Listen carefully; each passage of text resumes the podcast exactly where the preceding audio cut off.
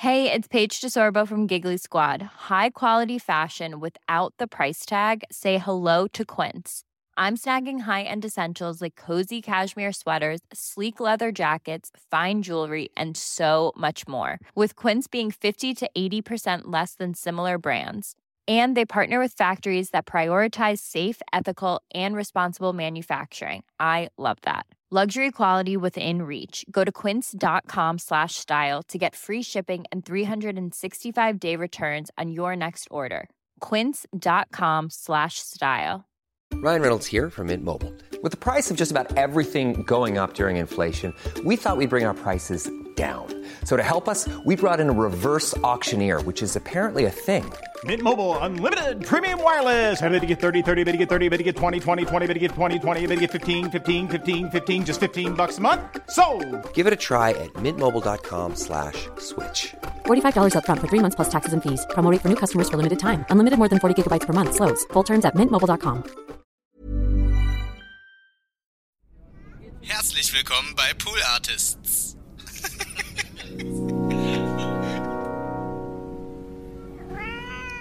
ich wusste, ich möchte gerne Schauspielerei Mhm. ernsthaft betreiben und habe immer gedacht, also Thomas Gottschalk hat man es auch nie abgenommen. Ja, du kannst nicht beides sein. Ja. Das war mir relativ klar. Wenn du wirklich ernsthafte Filme drehen möchtest, dann kannst du nicht zwischendrin dauernd irgendwie auf dem roten Sofa sitzen und mit den Leuten Mhm. aus der Glotze im Wohnzimmer quatschen.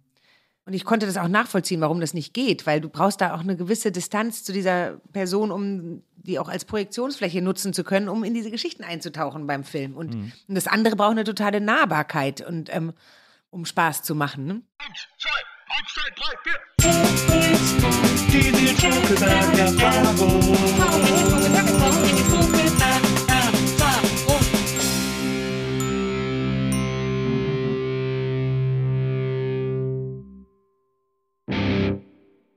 Hallo liebe NBE-ZuhörerInnen, herzlich willkommen zu einer neuen Folge der Nils Wokelberg-Erfahrung und äh, heute ist es wirklich eine super, super besondere Folge. Ich habe oft Gäste und Gästinnen hier, über die ich mich freue, bei denen ich mega aufgeregt bin, weil ich die aus der Ferne bewundere, weil ich mich freue, die endlich mal kennenzulernen. Einer der Gründe, warum wir diesen Podcast gestartet haben. Aber eine Folge wie heute ist vielleicht absolut einmalig, denn sie ist ja nicht nur eine fantastische Schauspielerin, eine fantastische Künstlerin, eine großartige Persönlichkeit, sondern uns verbindet so viel. Wir waren einst allerbeste Freunde und haben das deutsche Musikfernsehen gestartet, haben sozusagen die deutsche Medienrevolution alleine losgetreten und sehen uns heute nach vielen, vielen Jahren wieder. Ich war super aufgeregt heute, bin es immer noch und freue mir ein Ast ab, dass sie heute da ist. Herzlich willkommen, Heike Mackert. Nils, was für eine schöne ähm, Introduction. Dankeschön. Ja, Hallo. Schön, dass du da bist, Heike. ich freue mich auch sehr hier zu sein. ist, äh, also uns hat ja wirklich, wir waren wirklich unzertrennlich, muss man Das, sagen. das stimmt. Wir, wir sind zusammen, wie du richtig sagst, durchgestartet da, haben, wie du richtig sagst, die Medienlandschaft verändert und haben das alles zusammen erlebt. Du warst mir auch, obwohl du ja noch ein Kind warst, Also, hör mal, da hätte ich dir damals auch vehement 17 Jahre, blondes ja. Haar, ähm, warst du mir eine echte Stütze, muss ich wirklich sagen. Und eigentlich auch so äh, meine, ja, meine engste Beziehung zu den Viva-Leuten, ja. Ja. Du warst ja damals schon abgebrühte Medien, Medienfrau, weil du hattest ja, du hast auf MTV, glaube ich, schon mal eine Sendung gemacht, bevor du zu Viva kamst. Da war doch irgendwie sowas mit MTV, Ja, ne? der Grund, warum ich bei Viva gelandet bin, war doch, dass äh, der Prinz, das war doch ja, damals stimmt, so der eine Prinz, Stadtzeitung, stimmt. der Prinz hatte ähm, eine Ausschreibung gestartet, dass MTV Moderatoren sucht. Ja. Aus Langeweile mit Freunden zusammen habe ich dann so eine VHS-Kassette aufgenommen und habe die dann nach London geschickt. Es ging nämlich um MTV London, also Europe. Da, Damals gab es das noch gar nicht, dass das in die verschiedenen Länder unterteilt war. Und es war für mich wahnsinnig aufregend. Dann habe ich da ein Casting gemacht, hatte irgendwie in Düsseldorf so eine holprige Sendung moderiert, war extremst aufgeregt, weil MTV halt Mecker. Ja, klar. Ne?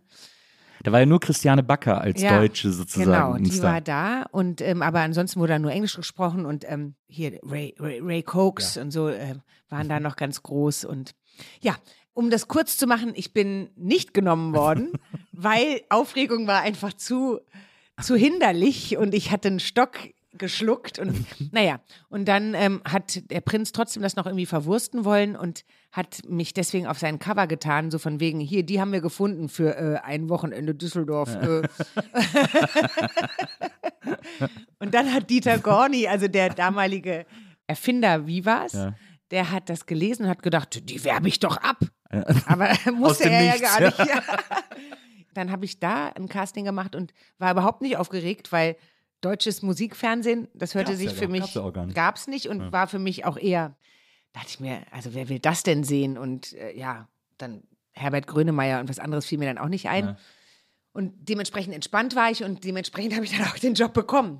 So hat es damals angefangen. Aber ich war deswegen noch nicht äh, abgebrühte Medienfrau, nee. sondern gar Das nicht. das stimmt. Im Gegenteil, also es war, es war mir nur irgendwie, ich glaube, es hat bei mir nicht so richtig resoniert, dass das was aufregend Besonderes wäre, da im Fernsehen zu moderieren. Und das Klar. hilft, das hilft. Ja. Ja. Wir wussten ja auch alle nicht, dass das überhaupt was wird. Es Ja. war ja so, es hat sich ja sehr weird angefühlt, einfach so als Idee schon und so. Total, wir wussten es nicht und meine Eltern haben gesagt, Heike, du steckst mitten in der Schneiderlehre. Du kannst sie nicht einfach abbrechen. Und ich so, aber was ist, wenn das dann irgendwie durch die Decke geht und ich sitze an meiner Nähmaschine, dann ärgere ich mich. Ja, und dementsprechend äh, habe ich dann wirklich von einem Tag auf den anderen die Nähmaschine zur Seite geschoben und habe dann bei Viva angefangen und dich kennengelernt und mit dir zusammen die erste Moderation gemacht auch, oder? Stimmt. Ja? Hi, äh, Ja. Mola, Mola, du und ich. Genau. Genau. Ich musste beim Casting also ein paar Promptertexte lesen, dann eine freie Moderation machen und dann musste ich ein fiktives Interview führen. Ich auch, mit Axel. Prince. Das hat Axel damals. Ach so, ja, aber ich musste so tun, als sei es Prince. Ach wirklich? Ja. Du hast eine viel coolere Aufgabe bekommen. Wieso hattest du denn Prince? Ich musste so tun, als wäre er so ein Bürgermeister, der so ein Jugendzentrum schließen will oder sowas. Das war meine Aufgabe.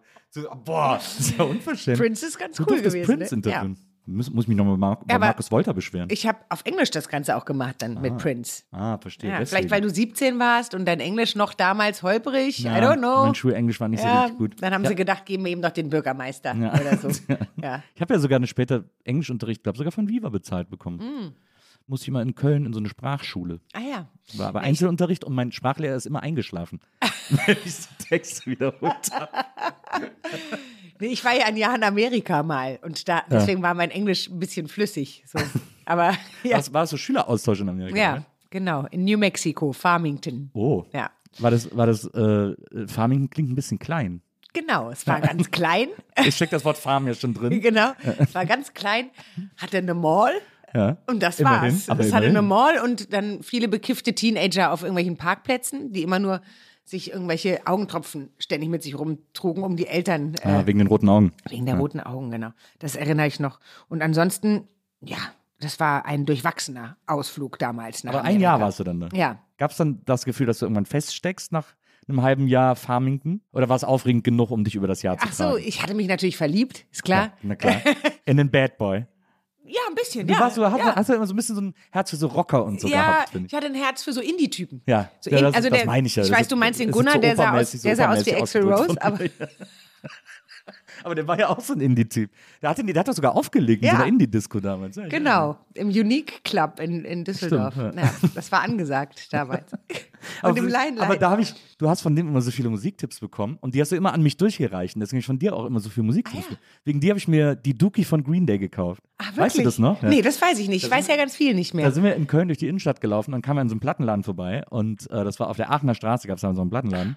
Und dann war da im Schaufenster die äh, Dookie und noch so ein paar äh, Beatles-Platten. Ich glaube, da hast du dir, da warst du super aufgeregt, weil es da die Hör zu-Edition von der Sgt. Peppers gab, die was Besonderes war.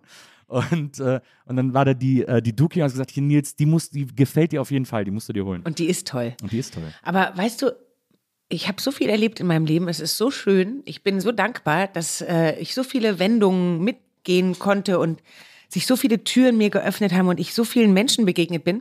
Und manchmal bin ich etwas enttäuscht, dass ich mich an ganz viele Dinge nicht erinnere. Ja. Ich weiß nicht, wie es dir geht. So, genauso. Also ist, das klingt jetzt so, als hätte ich nichts erlebt und kann mich deswegen noch an diese Dinge von vor 30 Nein, das will ich damit nicht sagen.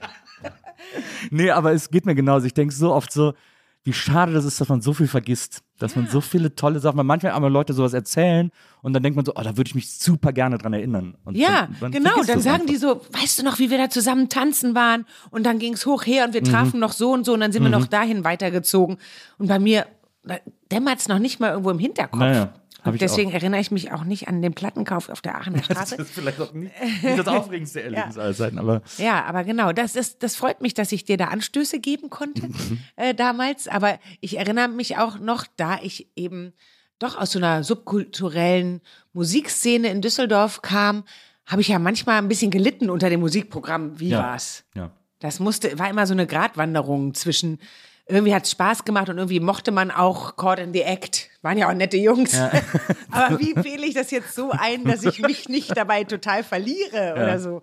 Ja. Aber da, wir- ich meine, wir beide hatten ja das Glück, dass es eine große Liebe zwischen uns und den Autoren gab. Wir Das mochten stimmt. die ja total gerne. Also ich war ja ein großer Markus Heidingsfelder, den habe ich ja geliebt Ja, irgendwie. der war und, klug. Ja, der war sehr klug und die mochten uns beide auch total und haben uns beiden deswegen auch immer super Texte geschrieben, wenn wir mal so Genau, die haben uns hatten. gute Texte geschrieben, die oft, wo ich dachte, so, das hätte ich auch sagen können, im Sinne von, es war unser Ton, ne, den Genau. sie jeweils getroffen haben. Und dann war das Schönste natürlich, er war interaktiv, wo man gar keine Texte geschrieben Ja. bekam. Und dann äh, saß man da, Kamera ging an, so, mach mal. Und dann war da dieser große rote Mund und dann spuckte dieser große rote Mund Faxe raus. Weißt du das noch? Ja, ja, ich erinnere mich noch. Und dann konnte man irgendwie mit den Leuten, das war ja eine Besonderheit, dass das so wirklich interaktiv war, im Sinne von live und im Sinne von, man konnte auf das antworten, was einem da gerade zugefaxt wurde. Und Telefonanrufe und dann halt natürlich auch die Bands, die da hinkamen und so. Das, das hat mir am allermeisten Spaß gemacht, Ja, das fand interaktiv. ich auch gut. Da haben, ich erinnere mich auch gerade, jetzt gerade, wo du es erzählst, erinnere ich mich das erste Mal daran, dass wir uns da auch manchmal gegenseitig angerufen haben. Also, dass wir dann in die Regie gegangen sind. Du hast mal bei mir in der Live-Sendung angerufen und ich habe auch mal bei dir in der Live-Sendung angerufen. Und dann haben wir uns so ein bisschen gefo- Hallo, hier ist der ja, ja, Peter. Genau. Ja, genau. Oder, ja, genau. okay. Erinnere ich mich gerade düster dran. Mhm. Also es war ja, man muss ja auch wirklich sagen, wir haben da ja am Anfang, also gerade so, ich finde, ich denke so am liebsten eigentlich so an das erste Jahr oder die ersten zwei Jahre zurück, weil wir da wirklich alle gemacht haben, was wir wollten. Das war Ja. echt Chaos irgendwie. Das war so, toll. So ausprobieren. Das war toll, für, auch für mich als äh, modeaffine junge Frau. Dann standen da immer diese riesigen Kleiderstangen voll mit den neuesten, Ja. coolsten Klamotten und man durfte sich aussuchen, was man wollte. Und das war toll. Dann, dann ging man in die Maske und wurde so bunt angemalt mit Blau auf den Augen. Und ja, das war echt ein Märchen. Das war toll, ja. Ich, kannst du dich daran erinnern? Ich, also ich mache so ein paar, Wahrscheinlich nicht. so ein paar Memory Lane Sachen. Vielleicht kannst du dich daran erinnern, Ja. dass ich dabei war, als du dir dein Bauchnabel-Piercing hast stechen Doch, lassen. das weiß ich. Als du sozusagen auch Ja. Die- Piercing-Welt verändert hast und die, und die Mädchenwelt in Deutschland verändert hast. Würdest du das so se- sehen? Ich dachte, ich wäre so ein Nachzügler Überhaupt, gewesen. überhaupt. Ich finde, du warst eine der ersten, die das so salonfähig gemacht hat. Weil- Und Ja, wir mussten ja noch, weil es, das muss man ja dazu sagen, weil das noch so unsalonfähig war, dass wir extra in so einen SM-Laden gehen mussten. Das stimmt, wir mussten in so einen SM-Laden gehen.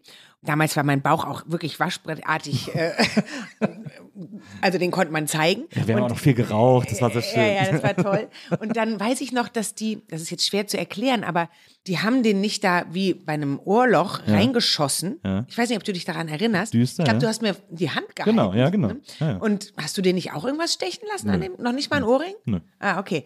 Genau. Und was nämlich der Fall war, war, die hatten da sowas wie so, ein, so eine lange Nadel. Ja. Es wurde ja sogar betäubt, meine ich mich. Es wurde äh, betäubt und sie haben es nicht, wie man jetzt denken würde, sie haben es sozusagen an dem Bauchnabel rund entlang gestochen. Also, wenn das das Bauchnabel rund Ja. ist, haben sie es so reingestochen, dass es nachher so hing. Ja. Und nicht so. Ach so, also quasi nicht, ja, ich verstehe. Also es war quasi nicht längs durch, sondern quer durch. Ja, quer Ja. durch. Ja. Wie man das halt wahrscheinlich mit in so Sadomaso-Läden mit, äh, mit, mit einem Piercing macht. ja, ich weiß, das, das mit so einem Tigerauge hatte ich so eine Tigeraugenperle drin. Ja. Und es hat dann so meinen Bauchnabel ähm, umkra Umkreist, kranzt. umrandet, ja. Umrandet, genau. Und irgendwann habe ich mal so ein MRT machen müssen und da musste ich es rausnehmen. Und dann habe ich es nie wieder reingetan. Ist vielleicht mal, g- gäbe vielleicht eine Renaissance. No, I'm not so sure. Aber ja, das, da kann ich mich noch sehr gut Ja, erinnern. ich Weil ich war zuletzt war ich in einem Hotel, wo ich äh, direkt auf diese Ecke geguckt habe, wo der Laden war. Ich glaube, den gibt's schon gar nicht mehr, aber der war ja da hinten da. Auch in äh, Köln, ne? Naja, genau, am Heumarkt in der Nähe. Ähm, Ja, wahrscheinlich hast du mir den sogar rausgesucht nee, nee, oder du so. hast den, du hast den ganz stolz rausgesucht, das weiß ich noch. Und ich so, okay, ich komme mit. Lustig, man war echt furchtlos damals, das war schön. ja, das war wirklich schön. Ich war, ich war, kannst dich noch erinnern, wie wir mal äh, in Frankfurt Moses P. ansagen mussten, beziehungsweise Röderheim Hartreim. Und die uns, die, die kamen dann mit so zehn Bomberjacken-Jungs und haben uns versucht, so In ein bisschen Frankfurt im- beim Echo oder was? Nee, das war so ein, irgend so ein Musikfest auf der Zeil irgendwie. Da war so ein Riesenfest, das wir, wo wir moderieren mussten. Krass. Und, äh, äh, Oh Gott, was wir alles so moderieren mussten, Ja, auf welchen. Bühnen wir überall Ja, stehen mussten. Und das war nie so mein Ding. Also ich mochte ja immer gerne so eine ganz nahe Kamera, mit der Ja. man so reden konnte, so wie ich jetzt mit dir. Aber ich mochte nicht gerne so über so einen ganzen Platz schreien und irgendwie so eine Riesenmenge an, äh, anheizen oder äh, das, das, das konnte ich nicht gut und dann wurde das auch einfach immer nur so ein Gebrüll. Aber du sagst, da kamen dann so eine ganze Gang mit äh, Bomberjacken und Genau, ja, da kam halt Röderheim, das waren ja nur zwei, aber die haben so zehn Leute mitgebracht, alle so in den gleichen Bomberjacken und die waren so zu uns so ein bisschen so, ja, jetzt macht die Ansage nicht zu lang und so, geht uns nicht auf den Sack. Dem- ich habe auch Moses irgendwann mal getroffen vor ein paar Jahren, habe ihm das nochmal gesagt, er hat sich totgelacht. Er hat gesagt, er hat sich überhaupt nicht mehr erinnert und so, ja, war, wir wollten halt allen Angst machen und so. Aber es war sehr witzig, wie wir beide, wir waren richtig eingeschüchtert von denen. Ja, ja, ja, von ein paar Sachen war ich eingeschüchtert. Zum Beispiel auch davon, ich musste dann auch sowas wie die Mayday moderieren. Ja. Und also wenn mir was ganz fern war, war das Techno-Musik. Ne? Ja. Ich, äh, da, das habe ich nicht verstanden, da kannte ich mich nicht mit aus. Das war mir wirklich so ein Buch mit sieben Siegeln, aber ich musste halt dann auch so da zwischen abhängen und so, so tun, als ob. Aber ich merkte dann so richtig, die dachten sich alle, wer ist diese kleine Maus, die von Tuten und Blasen keine Ahnung hat? Ja. Bei Viva wurden dir schnell dann auch die internationalen Stars zugeschustert, weil du eben auch sehr gut Englisch sprechen konntest und so. Und da irgendwie auch von uns allen auch mit das seriö den seriösesten Eindruck zumindest machen konntest. Oder zumindest den schlauesten Eindruck, sagen wir mal so.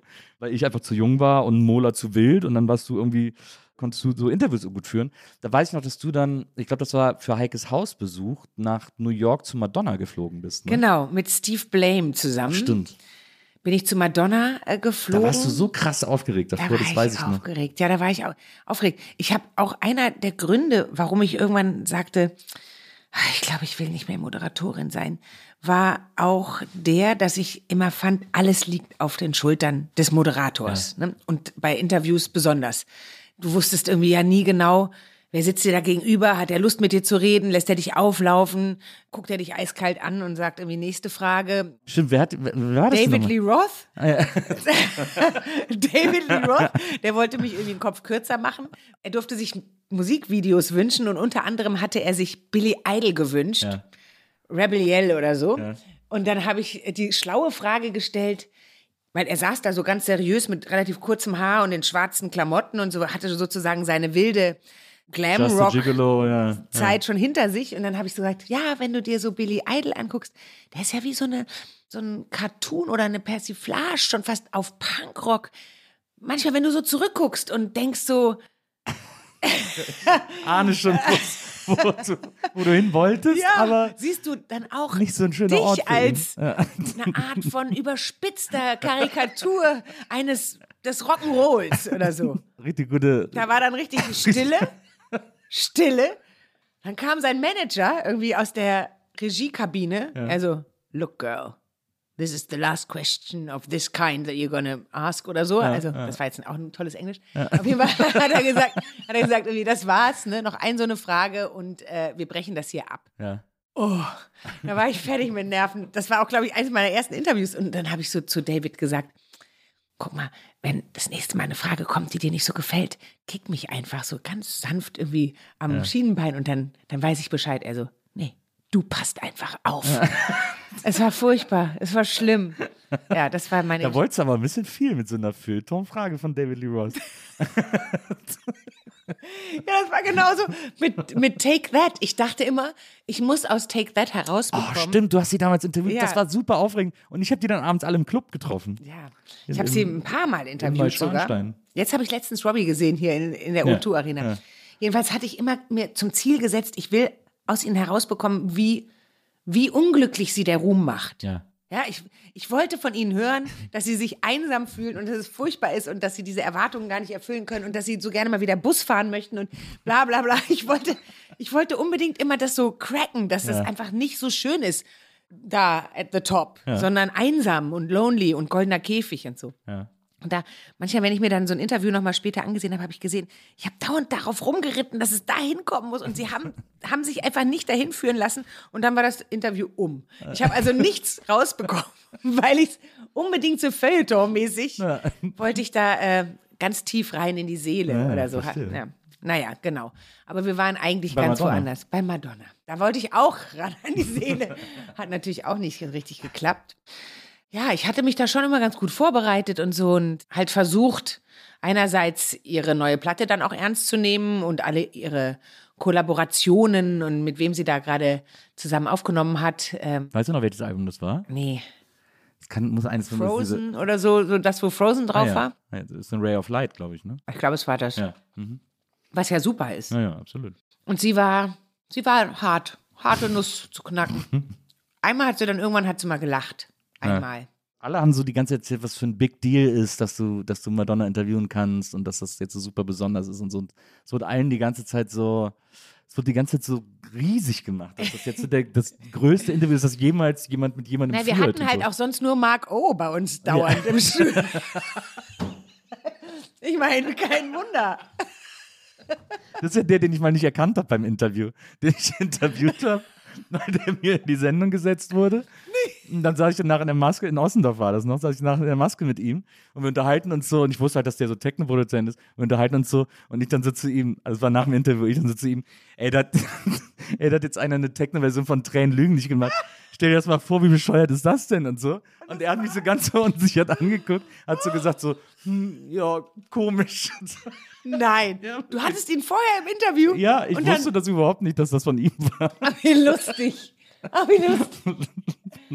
Weißt du, woran ich mich noch erinnere, aus dem, jetzt wo du Maske Ja. sagst? Ich weiß noch, erinnerst du dich noch dran, dass da mal so ein Hypnose, ein Hypnoteur Ja, ich war? erinnere mich. Der war bei Stefan, glaube ich, bei Viva Ja, Blumen. genau. Und er hat dich voll Genau. hypnotisiert. So und mit diesem zwischen zwei Stühle liegen ja, und so. Ja, genau. du lagst zwischen zwei Stühlen und er konnte sich auf deinen Bauch stellen. Na, Ist doch krass.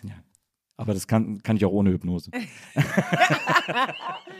Und ich erinnere mich noch, der hatte irgendwie so blaue Socken zu einer schwarzen Hose und Mundgeruch und ich wusste sofort, ich, der kann mich nicht hypnotisieren. Und es war dann auch so. Es Ja. hat nicht geklappt. Ja. Aber bei dir hat es voll geklappt. Du Ich bist weggesackt. So. Ich habe mich voll darauf eingelassen. ja, du hast dich total drauf eingelassen. Ja. Wir hatten auch damit, kannst du dich noch erinnern, dass wir in der Maske ewig lang dieses Poster von den angefahrenen Schulkindern hängen hatten, wo diese alle drei nackt sind und einer hockt in der Mitte und die anderen beiden haben ihren Sack auf seine Schultern gelegt. Leider nicht. Das war auch ein schönes Poster. Das hat mir sehr lange hängen, bis ich glaube, Volkmann immer gesagt hat, jetzt reicht's. Jetzt reicht's. Und das abgenommen hat. Der Volkmar. Ja. ja, das war eine schöne Zeit. Das Ja. war sehr wild auf jeden Fall. Ja, es war Ich lustig. kann mich auch noch erinnern, dass dann, wie gesagt, dann hast du Heikes Hausbesuch gemacht und hast wirklich so, wir haben ja da viel ausprobiert auf Viva. Ich habe ja dann auch so eine Late-Night-Show bekommen äh, mit Paul damals, die ich da irgendwie gemacht habe. Und dann hast du äh, den ersten Film gemacht. Dann hast du äh, Männerpension gemacht mit Detlef Book. Genau. Und das war total krass, fand ich. Also, weil da hat man, man hat einfach aber auch sofort gemerkt, dass das zu einer Prozent dein Ding ist. Und ich finde, man hat auch sofort gemerkt, mir war es zumindest so, ich habe sofort gecheckt, ab da geht jetzt dein Superstardom los. Das war irgendwie sofort klar. Ich dachte, du sagst jetzt, es gibt keinen Weg, das ist der Punkt gewesen wäre, wo es keinen Weg zurückgegeben Das ist auch ein bisschen. Du hast, du hast dich sehr schnell von der Moderation verabschiedet. Ja, das schien mir hab ich gar nicht dann. so schwer zu fallen. Irgendwie. Nee, weil, also mit dem Superstartum, das, das habe ich jetzt nicht so ähm, erlebt. Das fand ich auch eigentlich am meisten, also wenn man überhaupt davon sprechen kann, war die größte Hysterie eigentlich während Viva, Ja. würde ich sagen. Ne? Ja, ja, das glaube ich auch. Und, ja, äh, und wegen, während Bravo TV. Bravo TV und Viva hat halt total die Jugend abgeholt und äh, die sind ja auch einfach am begeisterungsfähigsten, kann Mhm. man so sagen. Ne? Und das war, das fiel dann so alles zusammen, so diese Teenage-Hormone und alle Popbands und wir Ja. und ich auch. Ne? ja. Das war die Zeit, wo ich auch überhaupt zum einzigen Mal sagen könnte, da war das ein bisschen anstrengend mit dem Einkaufen gehen Mhm. oder mal auf die Straße gehen. Also das war wirklich so, als hätte man einen riesigen Buckel, wurde immer schon von ganz weitem mit nacktem Finger auf die angezogene Heike gezeigt. Bei Männerpension hat sich so ein bisschen fortgesetzt noch, aber das war auch noch in, innerhalb dieser Zeit. Und dann ist es anders geworden, weil dann habe ich ja nur noch geschauspielert. Das war auch von mir eine ganz klare Entscheidung. Ich habe dann auch beides, Bravo TV und Viva, aus eigenen Stücken beendet.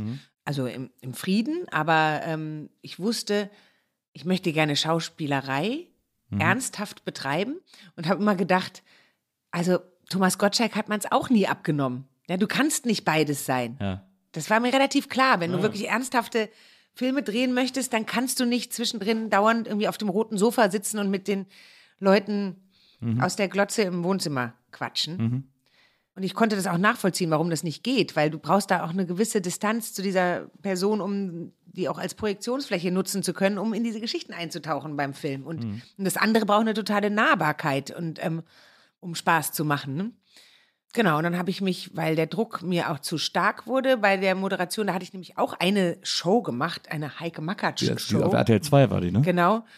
Und da merkte ich so, uh, Haifischbecken, mh, unangenehm, so eine Folge gemacht, keine gute Quote, oh, wir säbeln es wieder ab. Äh, Naja. Es wurde alles irgendwie, plötzlich lief das in einer Liga ab, die ich nicht stemmen wollte. Da habe ich doch mit dem, äh, ich glaube mit Ingo Heb zusammen diese äh, Shopping-Sender-Verarschungen gemacht, die Ja. auch in der Sendung noch liefen. Stimmt. Erinnere ich mich gerade. Das haben wir auch für deine Sendung damals gemacht. Ja, da waren so Einspieler. Ne? Genau, ja, genau. Wo wir dann so Blumenbeatmungsgeräte oder so ein Quatsch so gemacht haben.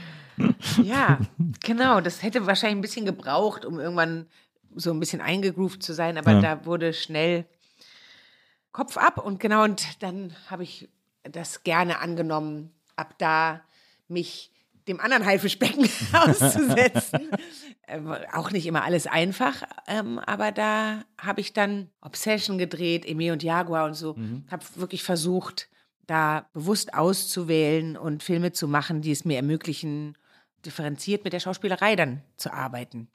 Und deswegen hat es mir, nee, ich habe da nie so richtig zurückgeguckt oder so. Ich habe auch, finde ich, in diesen drei, vier Jahren, die es nur waren, Ja. das Musikfernsehen Ja. insgesamt, hatte ich das Gefühl, eigentlich alles ausgeschöpft zu haben und es wäre so redundant geworden, glaube ich. Ja. Hm. Und hast du nie mal zwischendurch, also ich, ich meine, du bist jetzt mittlerweile als Schauspielerin so äh, etabliert und so fest im Sattel, gab es nie zwischendurch mal den Gedanken, wenigstens auch, ich könnte mir das schon mal vorstellen, irgendwie so eine Personality-Show zu machen oder so, eine, so ein Interviewformat oder sowas. Also so die, die, die Lust, das nochmal auszuprobieren? Nee, eine Zeit lang war es sogar extrem dagegen. Also Klar, am Anfang. Ja, also, so, also, man ja. sich davon emanzipieren wollte, sozusagen. Auch, aber auch so ein bisschen so leichtes Trauma. So ein bisschen so, oh, ich will da nicht mehr hin. Oh. so, irgendwie war das auch ein bisschen. Und ähm, vor allen Dingen wollte ich auch nie auf einer Bühne moderieren oder so. Schon Laudatien waren mir immer zu viel. Mal hier oder da wurde sowas mal angefragt, aber ich war froh, da raus zu sein. Glaubst du denn, dass es trotzdem wichtig war, dass du das gemacht hast? Na klar. Ja. Ich glaube, also mein Leben wäre ganz anders verlaufen. Also ich wäre auch nicht Schauspielerin geworden. Meinst du? Nee, glaube ich nicht. Ich würde sagen, die ersten Jahre, die waren eher so ein Strudel, der mich mitgerissen hat. Ja. Bei dem ich schon zwar mich in meinen Neins ausprobiert habe, aber äh, ich hatte keinen Plan, keinen Masterplan irgendwie. Das möchte ich gerne werden oder erreichen. Auch bevor das bei Viva anfing, war ich ja auf dem Weg, Schneiderin zu werden. Da hatte ich dann gedacht, vielleicht wirst du was mit Design studieren. Also es war aber alles noch Hast so. du vorher auch schon irgendwie studiert, äh, Politik oder irgendwie so, Ja, so eher so bisschen- journalistisch gedacht? Genau, sozusagen? journalistisch Ja. gedacht. Dann habe ich manchmal gedacht, vielleicht wirst du Modejournalistin. Also das waren so die Pläne. Und dass sowas möglich ist, wie so öffentlich arbeiten, wie ich das jetzt getan habe in den nächsten, in den letzten 30 Jahren. das konnte ich mir gar nicht vorstellen. Also das war gar nicht. Äh, und deswegen habe ich es auch nicht. Ich hab, war noch nie jemand, der nach den Sternen greift, tatsächlich. Und sondern eher, Ein wenn bodenständiges Düsseldorfer Mädchen. ja. Ja. Also wenn die Sterne vorbeikamen, dann habe ich das schon bemerkt und dann habe ich sie auch äh, umarmt oder so, ne? Oder bin mal draufgesprungen, aber ich äh, habe nicht so danach gegriffen. Genau, und deswegen ist Viva sehr, sehr wichtig gewesen. Es hat mich natürlich in eine Position gebracht, in der ich Dinge auch gestalten konnte. Und von da aus konnte ich dann meine Laufbahn zum gewissen Grad gestalten. Also es war ja quasi dann auch so eine Art, im Grunde genommen ein sehr ausgiebiges Bewerbungstape, um dann in die, in die Schauspielerei zu kommen. Ja, genau, kann man Oder zu finden, besser gesagt. Genau, also das kann man sagen. Also natürlich war auch Männerpension ein Glücksgriff, weil die Figur, die ich da gespielt habe, diese naive, ähm, lispelnde, ja, blonde, in Anführungsstrichen kleine Dumme oder so, das war natürlich auch ähm, ein Geschenk, weil, also abgesehen davon, dass ich sie gern gespielt habe und liebevoll irgendwie verkörpern konnte, war das auch eine Rolle, die halt mit jemandem wie mir, so unbedarft, wie ich damals war, in der Schauspielerei gut besetzt werden Ja, konnte. sehr so. dankbare Rolle auf jeden Fall, ja. Ja. Absolut. Und ich denke, Obsession oder Emilio und Jaguar, was danach kam, was anspruchsvollere Filme waren, Ja. da hätte man mich nicht von dem Interaktivsofa her gecastet. Ne? Ja, ja. Aber dadurch, dass Männerpension dann erfolgreich war, hat sich das dann ergeben. Genau. Aber natürlich hatte ich äh, dafür auch mit diesem nahbaren Image, diesem girly Etikett und, und diesem, hey, wir kennen sie doch von diesem quietschbunten Sofa-Ding zu kämpfen, wenn man das so will. Also das ist jetzt Jammern auf hohem Niveau. Na klar, aber es ist ja, muss man das- erstmal wieder loswerden. Ja. Ja, genau. Und das musste man erstmal, man musste erstmal anerkannt werden als irgendjemand, den man ernst nehmen Mhm. könnte oder so. Und das hat lange, lange gedauert. Hast, das habe ich mich sowieso dann auch damals gefragt, ob du das auch so in so Schauspielerkreisen äh, äh, irgendwie gemerkt hast, dass du am Anfang da eher so belächelt wurdest, weil ja, das ist jetzt die, das ist diese Quereinsteigerin vom Musikfernsehen, die Ja. will das jetzt mal ausprobieren und so. Ja, ich, da bin ich so ein bisschen, habe ich so dickes Fell und ein bisschen Scheuklappen und so. Ich glaube, ich hätte das nicht äh, merken wollen. So, da hat mir ja dann Gott sei Dank aber auch der Erfolg recht gegeben. Und insofern habe ich mir nichts draus gemacht, wenn es so gewesen sein hätte sollen. Ja. Du, ich meine, du bist ja immerhin schon mit Bravo Otto und Telestar in die Schauspielerei gekommen. Und äh, Popcorn Schlumpf. Und der goldene Schlumpf, der goldene Schlumpf vom Popcorn. Ja. Hast du dir alle noch die Preise? Nee, ich glaube nicht. Also vielleicht irgendwo in der Kiste unten im Keller. Das habe ich mir lange gefragt. Weil so ein. Telestar, das ist jetzt irgendwie schon was Besonderes, den zu haben. Ja, stimmt. Ein Telestar, das, also das, und dann der Bravo Otto, Genau, das der dieser- dieser Popcorn-Schlumpf. Ne? Der Was gab's Popcorn-Schlumpf. denn noch? Naja, und so ein Echo halt. Ein Türstopper. Wozu hast du denn ein Echo bekommen? Für Stand By Your Man, Lebenswerk. Fürs Lebenswerk. ich weiß es nicht mehr, aber ich habe meinen oder? Der muss ja. Stand By Your Man gewesen Vielleicht. sein. Vielleicht sowas. Oder hat man da vielleicht auch überhaupt so deine Dienste für die Popmusik oder so? Hat man dafür Nee, nicht. das, äh, nee, sowas gab es da nicht. Oh, ich weiß auch noch, als wir beide, das war das erste, wo wir außerhalb von Viva waren. Echo äh, in Ja. Frankfurt war das oh, noch. das erinnere ich auch noch. und das da haben wir wild. die Laudatio für die Prinzen gehalten. Ah, für die Prinzen. Scatman, hat da auch, hat der da nicht auch was? Nee, der war, warte mal, aber na, Aber das erinnert mich, das war, das war unsere erste Auswärtsveranstaltung. da habe ich Michi Beck kennengelernt. Ja, das war sehr aufregend. Und da haben wir dann morgens in der Hotellobby Nena kennengelernt und fanden es super aufregend. ich auch noch. Da hatte ich noch lange rote Zöpfe. Ja. Und was mir da noch passiert ist, das erzähle ich dir nachher, wenn das Mikro aus Ja, ist. alles gut. Ich erinnere mich auch noch an Sachen, die ich bei Außenmikro besser erzähle. Aber stimmt, Echo, ja, das war auch, das war auch sagen. War nicht der nächste Film, das frage ich mich gerade, also weil ich kann mich auch noch, ich kann mich auch an Männerpension natürlich erinnern damals, äh, wie das abgegangen ist. Und dann kam noch dieser Film, wo du in der Heilsarmee warst. Ah ja. War Liebe das- deine Nächsten. Ja, war das nicht sogar nach Männerpension? War das nicht sogar auch Book? Das war auch Buck, Ja, ne? genau. Es Ja. war Buck und Moritz bleibt treu und Lea Morner hat da aber die Hauptrolle gespielt, genau. Und ich war auch eine von der Heilsarmee. Der Film war so mittelmäßig erfolgreich. Aber ich erinnere mich noch, dass ich so cool fand, weil da im Abspann die Ärzte Danke für diesen schönen Morgen, äh, das Danke, haben die Ärzte. Guten Morgen gesungen haben. Ah ja, Das war sehr schön. Ich finde, man merkt es schon so, dass du, als du da angefangen hast, dich in der Schauspielerei auszuprobieren, viele Sachen gespielt hast oder viele so Rollen hattest, wie du auch gerade sagst, bei Männerpension oder eben dieses Gitarrenmädchen bei der Heilsarmee und so, die so sehr dankbar zu spielen sind, weil man da so ganz viel so ausprobieren kann und erstmal nicht so viel von sich mitbringen muss sozusagen, sondern wo man so sehr in so einen Charakter äh, sich auflösen kann. Ja, es war auch wirklich so, dass ich sehr natürlich total intuitiv das anfänglich gemacht habe, was ja auch eine Qualität ist, die man, je mehr man ein Bewusstsein entwickelt und je mehr man sich Werkzeug aneignet, desto mehr geht manchmal vielleicht die Intuition verloren. Dann kann es verkopft werden oder so. Aber ähm, ich würde sagen, als ich dann mit Dieter Wedel gedreht habe, die Affäre Semmeling, da war das das erste Mal, dass ein Regisseur mit mir schauspielerisch so gearbeitet hat, dass ich so eine Figur in ihrer Vielschichtigkeit begriffen habe, sie mit mir verbinden konnte. Und da fing es eigentlich erst an, dass ich sagen würde, da habe ich ähm, Schauspielerarbeit geleistet. Vorher habe ich mich so reingeworfen, was ja auch, das hat wirklich auch einen Wert. also äh, zu 1000 Prozent. Ich Ja. habe ja auch ein paar Rollen damals immer so ausprobiert und ich konnte es gar nicht mehr, weil ich von, vom Moderieren so versaut war, dass ich mir so viele Gedanken gemacht habe, während ich gespielt habe. Ich konnte da gar nicht mehr loslassen. Also das Ja. habe hab ich auch total bewundert bei dir, dass du Das das, ist ja, deswegen sind ja Kinder manchmal auch so wahnsinnig gute äh. Schauspieler. was ich mich auch gefragt habe, ist, ob, äh, also gerade bei Männerpension als erster Film, den du gemacht hast, also weil das war ja eigentlich so ein Investment von Book, zu sagen, so ich will die jetzt hier als Hauptrolle haben, ich sehe da was, ich glaube, das ist irgendwie, das passt irgendwie. Einerseits, wie sehr hat Book dir da geholfen, dann eben zu spielen und einen Film zu tragen? Du hast ja diesen ganzen Film auch getragen. Und andererseits, wie viel Angst hattest du, dass du den Film trägst und dann, wenn er nichts wird, dass, dass dir das alles angelastet wird, sozusagen? Also erstmal war es eine Nebenrolle. Das war nicht die Hauptrolle. Die Hauptrolle haben äh, Till Schweiger und Detlef Buck gespielt und wir Frauen waren die Nebenrollen und eigentlich war Marie Bäumer auch die größere Rolle. Aber das ist jetzt egal. Also ich habe, wie damals die meisten Dinge, bin ich auch in dieses Becken gesprungen mit der Haltung, ihr wollt, dass ich das mache? Okay, dann mach ich's halt. ja, also ich habe mich nicht verantwortlich gefühlt dafür. Ja, sehr gut. Ich war da sehr angstfrei. Das war schön.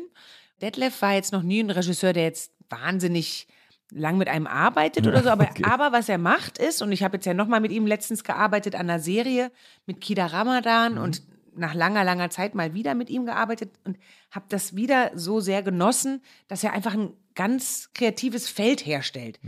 Also du bist in so einem Raum, in dem wirklich einfach ganz viel möglich ist. Ja. Anders kann ich es nicht beschreiben. Und, und so habe ich das damals, glaube ich, auch mir genommen. Ja. Die Figur war ziemlich eindeutig, ne? so gelispelt, Mhm. große Augen, war irgendwie arglos oder so und ähm, aber nicht dumm, Mhm. Ja. nämlich eigentlich doch nicht dumm, Ja. schlau irgendwie. Und deswegen konnte man das auf dieser Note, das habe ich schon begriffen, das immer wieder auszupacken. Also es ist mir jetzt nicht verrutscht in, innerhalb des Films. Ja. Und also da war für mich kein Druck. Das war auch damals so, dass, abgesehen davon, dass man so gut wie gar nichts verdient hat, äh, war auch der deutsche Film, da hat man jetzt auch nicht so riesen Erwartungen gehabt an so ein Werk. Aber es war doch schon so die Zeit so von Knocking on Heaven's Door und so, so wo man so gedacht hat, so, ah, der deutsche Film ist gerade so, der könnte gerade wieder cool werden, Ja. sozusagen. Das stimmt, aber das war schon ein Überraschungserfolg, dass Ja. es so Ja, ja, erfolgreich war. Ja.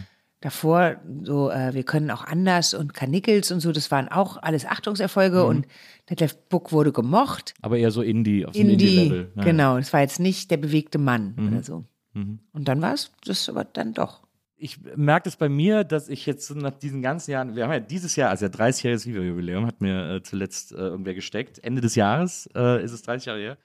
Krass. Bei mir ist es so, ich merke das jetzt heute bei den Sachen, die ich heute mache, wenn ich heute arbeite, dass ich sehr dankbar bin und mich sehr freue über die Sachen, die ich alle machen kann und die ich mache und so.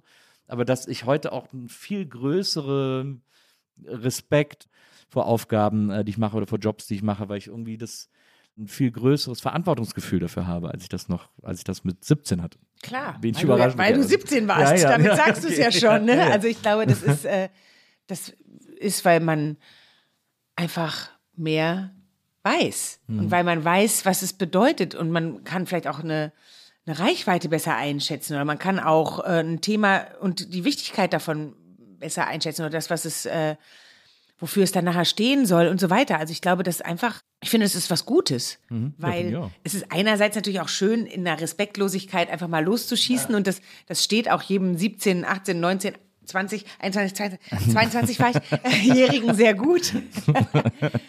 Aber dann irgendwann würde es einem vielleicht auch nicht mehr so gut stehen, weil das, weil man würde dann denken, hey, ein bisschen Demut würde einem Ja, absolut. ähm, gut passen, weil äh, ja, weil man einfach einen größeren Überblick über das, was das Leben bedeutet und die Dinge, die in dem Leben alle geschehen, hat. Was ein Erlebnis für eine Tragweite haben kann oder ein Verlust oder oder dass man überhaupt stirbt, hat man ja damals auch nicht geglaubt. Ja. Das ist ja das Schöne an der Jugend. Ich, ich weigere mich auch immer noch so richtig, das anzuerkennen. ja, ich aber, auch, ich auch. auch ich glaube nicht wirklich dran. Also die anderen sterben. Ja, ich habe irgendwann mal die Theorie eingebildet, dass es, es gibt sehr viele Paralleluniversen und es gibt immer Punkte, an denen man stirbt, aber man selber lebt immer in dem, wo es weitergeht. Oh, cool. Deswegen gibt es immer so Situationen, wo man denkt, oh, das war aber knapp. Das ist dann in der, in einem anderen Paralleluniversum schiefgegangen, aber du bist in dem Strang, der weitergeht. Genau, es ist dann so Trauer, Trauer, weil, aber das kriegt man gar nicht mehr mit, weil man schon wieder in einem anderen. Ja. Jetzt weiß ich, wie es läuft, So. wie der Hase läuft. Wie gesagt, warst drei, vier Jahre bei Viva und dann ging die Schauspielerei los. Also jetzt mehrere Jahre Schauspielerei. Gab es da jemals noch das Bedürfnis, auch nochmal was anderes zu machen? Du hast ja zwei, dreimal so für Soundtracks für Filme gemacht oder so, wenn es sozusagen auch ein bisschen in der Rolle war oder irgendwie zum Film gepasst hat. Ich habe mal ein Interview mit dir gelesen, wo dich jemand interviewt hat, auf den du offensichtlich gar keinen Bock hattest, der dann irgendwie gesagt hat, so, ja, sie sind doch Musikerin. Und du sagst, nee, ich habe keine Band. ähm, also, aber gab es, andersrum hat die Schauspielerei dich immer so ausgefüllt, dass du äh, perfekt damit leben konntest, zu schauspielen und dann einfach irgendwie ein schönes Leben zu haben. Was ich auch noch ganz gerne geworden bin, ist Mutter. Ja. Das ist ähm, auch ein großes Auch Fulltime, Feld. absolut, ja, na klar. Fulltime, ein großes Feld. Viele, viele Jahre der vollkommenen Hingabe. Ja. Jetzt im kreativen Bereich, also ist auch kreativ zum Teil. ähm, stimmt. aber äh, und ich fand's immer ein Geschenk und toll, dass ich dadurch, dass ich so ein bisschen so eine fluide Public Persona bin, ne? Also ich komme jetzt nicht von der Schauspielschule und habe die Bühne gemacht und dann vielleicht mal einen Ausflug zum Film, sondern ich komme vom Pop und äh, von der Moderation und dann ein bisschen Film und dann ein bisschen gesungen und dann hier nochmal ein halbes Buch geschrieben. Mhm. Also so viele Möglichkeiten haben sich aufgetan, dass ich die immer gerne, diese Herausforderungen angenommen habe. Aber ich hatte immer das Gefühl, das, wo ich eigentlich am sichersten mich gefühlt habe, ist in der Schauspielerei. Ja. In der Filmschauspielerei. Ja. Du hast auch mal Theater probiert, Genau. so drei mal- Stücke oder so. Weil ich das auch mal durfte. Klar. Ja, gut, wenn ihr wollt, dann mach ich es halt. äh, aber das war äh, was anderes. Das Ja. war was anderes. Da habe ich gar nicht so richtig meine Parameter gespürt. Ich war da auf dieser Bühne und wusste nicht, wie die Temperatur einzustellen ist, die Lautstärke. Was wird denn da eigentlich gesehen und was ist von mir verlangt? Oder was ist das hier eigentlich für ein Genre? All das war für mich irgendwie so ein bisschen ein Blindflug. So Ja. nebelig bin ich da so durch. Vielleicht hätte sich das irgendwann mal verbessert, wenn ich das öfter gemacht Klar. hätte. Aber das habe ich so nie empfunden bei der Filmschauspielerei. Da gibt es natürlich auch mal Projekte, bei denen hast du das Gefühl, es fliegt. Und dann hast du Projekte, da denkst du, oh, es klebt. Oder ne, am Boden. Oder manchmal bist du vielleicht in einer Lebensphase, da hast du nicht so viel zu geben. Und in einer anderen, da merkst du, sind die Kanäle offen oder so. Aber im Großen und Ganzen habe ich mich da doch sehr wohl gefühlt. Manchmal denke ich, es kann aber noch einiges kommen. Es sind ja noch ein paar Jahre und ähm, in den verschiedenen unterschiedlichen Lebensphasen rücken ja auch immer andere Prioritäten nach vorne. Oder man, ne, man wird vielleicht, wenn man sich mehr nach innen kehrt, vielleicht hat man dann Lust, stiller mit sich alleine zu arbeiten und zu schreiben oder so. Ich habe immer gerne gesungen, aber ich fühle mich einfach nicht als Musiker, gar nicht. Und das mit dem Singen ist auch eher so, hey, puh, danke. danke, dass ich das jetzt auch noch machen durfte. Aber und dann sogar ein Echo gewonnen. ja, und dann auch noch ein Echo gewonnen. Und dann nicht mal mehr wissen, wofür. Aber das, das ist stellvertretend für das, was ich gerade sage irgendwie. Ja, und mit der Schauspielerei, wenn ich da ein tolles Angebot habe, dann ist da bei mir keine Unsicherheit. Da ist einfach nur Freude und Vorbereitung und wirklich reintauchen und auch vom ersten Tag an eigentlich keine Nervosität, sondern wirklich so, lass uns das hier zusammen machen. Und, und das finde ich so angenehm, das Gefühl. Und deswegen bin ich da schon eigentlich sehr zufrieden. Ich glaube, das ist ein großes Privileg von uns, vielleicht unserer Generation oder vielleicht auch unseres, unseres Schlags. Karrierestarts so, äh, so, ja. sozusagen. Mhm. Äh, dass wir so viel ausprobieren können. Ich habe Ja. auch das Gefühl, also ich, bei mir ist es ja auch noch extremer sozusagen, weil ich habe das Gefühl, ich weiß gar nicht, auf was ich mich festlegen soll, aber weil ich auch alles machen kann so, oder ich über- überall reinschnuppern darf und überall. Ja, und es dir aber auch Band nimmst. und, Du, äh, genau. du nimmst es dir aber auch, Naja, ne? naja. Aber das finde ich irgendwie, ganz lange hat mich das ein bisschen wahnsinnig gemacht, dass ich mich, weil ich das Gefühl hatte, ich kann mich nicht festlegen so. Und dann habe ich auch noch studiert zwischendurch und so weiter und so fort. Und jetzt habe ich aber total meinen Frieden damit gemacht und denke einfach, das ist so ein schönes Privileg, das Ja. alles ausprobieren zu können. Ja. Und, äh, Aber gibt es was, wo du sagen würdest, da fühlst du dich am sichersten oder, oder am meisten? also im Moment ist es, ist es Moderation. Ja. Also das war, glaube ich, auch immer so ein bisschen der rote Faden. Und das ist, äh, glaube ich, das der Job, den ich am besten kann oder den Ja. ich am meisten gemacht habe auch quasi sozusagen. Ich mache immer noch gerne Musik, äh, ich würde gerne wieder spielen, aber da will ich erstmal so ein bisschen so mich reinfinden oder reintrainieren oder so. Aber das ist auch etwas, womit ich noch so liebäuge. Und ich habe ja auch Regie studiert, das will ich ja auch irgendwann mal, mal äh, anwenden und Oh. so. Also deswegen, und Schreiben ist halt natürlich auch noch ein Riesenteil meiner Arbeit ja, mittlerweile. dann rufst du mich an, ne, wenn Ja, du dann äh, ja. eine eine Mutterrolle zu besetzen hast. Die Mutter Courage. ja, genau. Wurdest du hast schon gefragt, wann du die spielst? Ist doch immer so, Frau, so Schauspielerinnen ab 60 oder so müssen immer sagen, ich möchte gerne mal die Mutter Courage spielen. das ist der Klassiker. Sagt, du hast so viel, man muss ja, muss man ja wirklich sagen, legendäre Rollen mittlerweile gespielt. Und das ist aber etwas, was du ja gerade gesagt hast, das finde ich ja auch so, das finde ich ja so super an dir. Du bist ja ein totaler Typ und trotzdem total wandlungsfähig. Also deine, die Range an Rollen, die du gespielt hast, ist so unterschiedlich. Jetzt wirst du oft in Interviews gefragt, irgendwie so, ob du dir die danach aussuchst und dann lachst du die Interviewer immer aus, weil du sagst, naja, ich kann es mir nicht alles aussuchen. Es geht auch darum, was ich angeboten kriege. Aber du suchst ja trotzdem zwischen den Dingen aus, die du angeboten kriegst. Da sind die Temperaturen ja komplett unterschiedlich. Also auch so in den, dann spielst du irgendwie äh, Hildegard Knef und dann spielst du äh, Zora Zack äh, bei Benjamin Blümchen. Also, also dieses, ich will es nicht auf und ab nennen, aber diese krasse Unterschiedlichkeit in den, in den Figuren, die du machst und in den Figuren, dann auch die, äh, die Tatortkommissarin, die irgendwie ihre Kinder weggibt und so. Das, ich finde das so bewundernswert, dass du das mit so einer Selbstverständlichkeit diese unterschiedlichsten Rollen spielst. Mir fällt keine Schauspielerin in Deutschland ein, bei der ich so eine Range angelegt sehe wie bei dir. Das find, weil viele sind so Typecast und ich, es gibt ganz viele fantastische Kolleginnen von dir und deutsche Schauspielerinnen, aber mir fällt keine ein, die so krass in die Unterschiede geht wie du. Ja, schön. Ja, es hat mir, glaube ich, immer widerstrebt, wenn ich gemerkt habe, ah, jetzt wollen sie da was abschöpfen, was schon mal da war. Ja. Ne, so, ah, das hat funktioniert, dann machen wir das doch nochmal in so le leicht anderen Vorzeichen oder so. Jetzt stottert sie, statt dass sie Ja, lispelt. ja, genau. Nee, aber natürlich nach der Männerpension war auch viel naiv, klar. stolpert durch die Gegend und äh, die Einkaufstüte ist schon wieder aufgeplatzt, während sie hinter dem Bus hergerannt ist. Immer zu spät. Auch mit die Melone kullert die Straße ja, lang. Genau. Da habe ich dann wirklich manchmal das echt ausgesessen und habe lange, lange gewartet auch und nicht gedreht, bis was kam, wo ich dachte, ah, da hat jemand einen anderen Blick auf mich. Ja. Ich glaube, das ist auch was, was man natürlich als Schauspieler sich wünscht. Irgendwie eine Neugierde bei dem Regisseur oder bei dem Produzenten, was in dir rauszulocken, was sie vielleicht in dir sehen. Und dann fühlt man sich gesehen oder so, vielleicht als Schauspieler. Und dann möchte man sich öffnen und dann ist da eine Hingabe und dann ist es gut. Und also selbst wenn die alle so unterschiedlich anmuten, ist wahrscheinlich der Kern all dieser Figuren ein ähnlicher.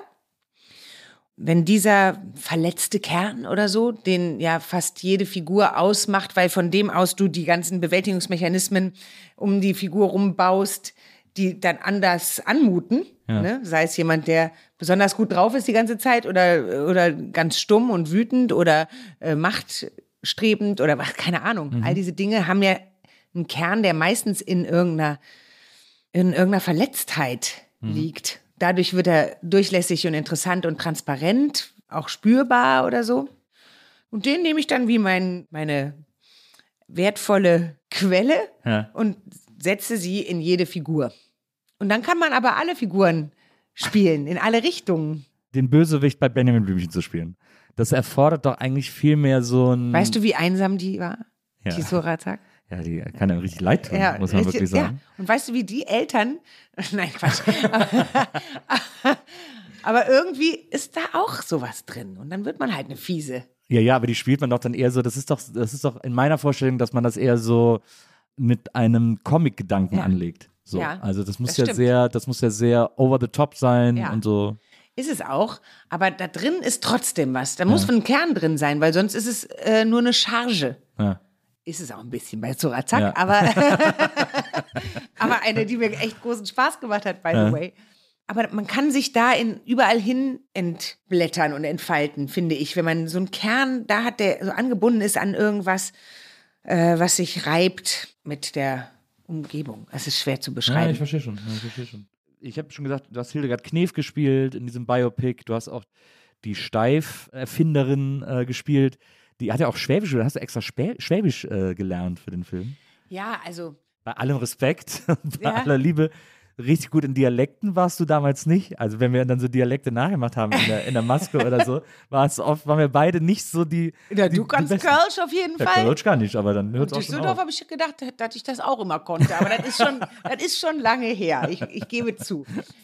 Das habe ich erstmal so phonetisch mir von jemandem, der Schwäbisch spricht, so, so drüber geschrieben über meine Texte. Und dann, dann hat sich das irgendwann, weil wir da am Set das das, dann halt auch immer gemacht Schlüssigkeit. hat, dann hat das irgendwann, hat man dann darin auch sich frei Mhm. bewegen können. Aber ich könnte jetzt nicht auf Knopfdruck schwäbeln.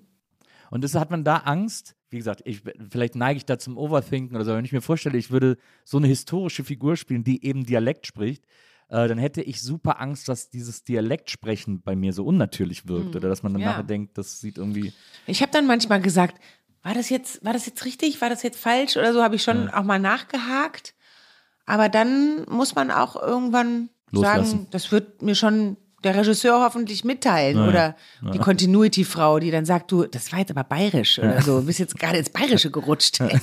man kann nicht diese Verantwortung die ganze Zeit spüren, während man kreativ ist, weil sonst ist man ja die ganze Zeit Gehemmt. gehemmt und limitiert. Hm. Ja, das stimmt schon. Dieses Los, das Loslassen ist, glaube ich, in eine der wichtigsten Fähigkeiten in kreativen Arbeiten.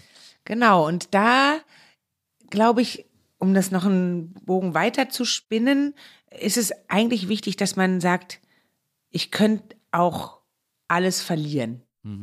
Und das würde mir nicht das Genick brechen. Also das ist jetzt ein bisschen weit gedacht, ne? Und deswegen ist es gut, wenn man viele Dinge im Leben hat, die einen auch noch interessieren. ja. Das, das stimmt natürlich. Aber irgendwo muss das Geld ja reinkommen. Das stimmt, das stimmt. Das ist ganz gut, wenn man da ein bisschen was auf der hohen Kante hat oder so. Ja, das hätte ich auch eines Tages gerne. ähm, eine Sache noch, die ich äh, faszinierend fand, weil ich es nicht wusste. Ich habe das in einem Interview mit dir gelesen.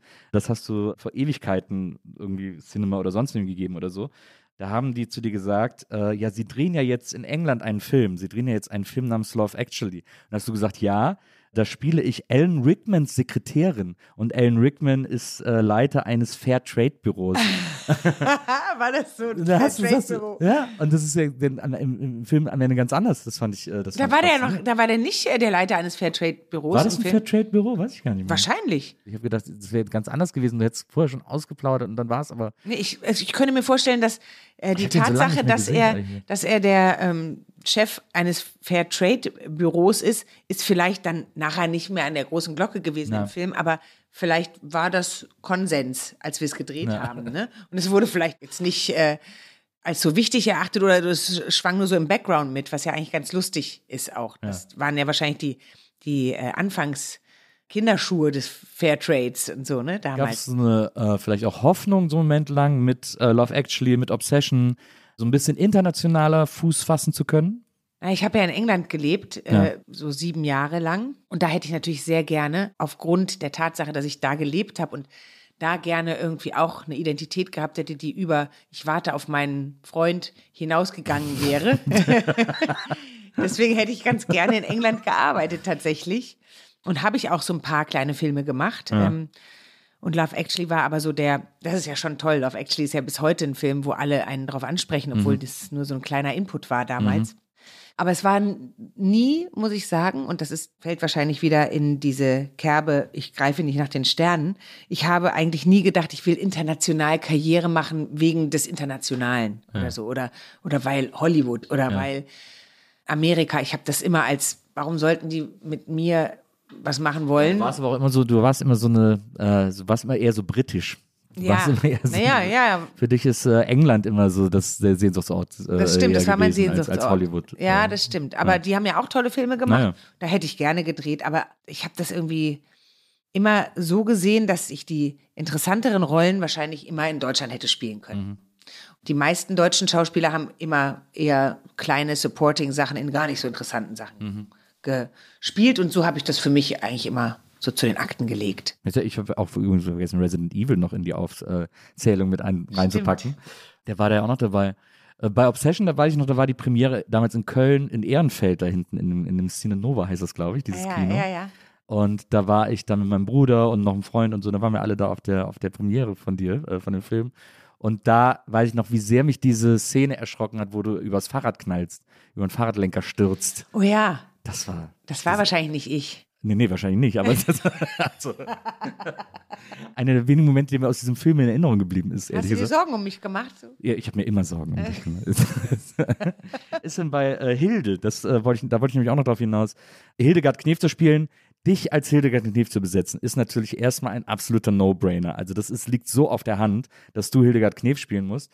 Trotzdem ist die ja nationales äh, Kulturgut und Kulturdenkmal und so.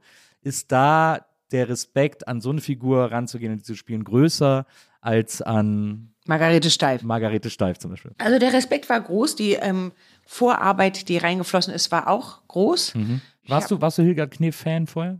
Nee, die war ja so in den 90er Jahren und so, war sie ja Da schon. gab es diese äh, peinliche Extrabreitennummer. Ja, und überhaupt war sie immer in den Talkshows und war, sah aus wie so eine geliftete, überschminkte Alte mit angeklebten Wimpern und die äh, mit rauchiger Stimme irgendwie sich zu ernst nahm oder so. Ja. Also da war ich jetzt kein Riesenfan, habe mich aber dann natürlich mit ihrer Geschichte auseinandergesetzt und verbunden und habe in ihrem ambivalenten Charakter irgendwie meine Liebe zu ihr entdeckt.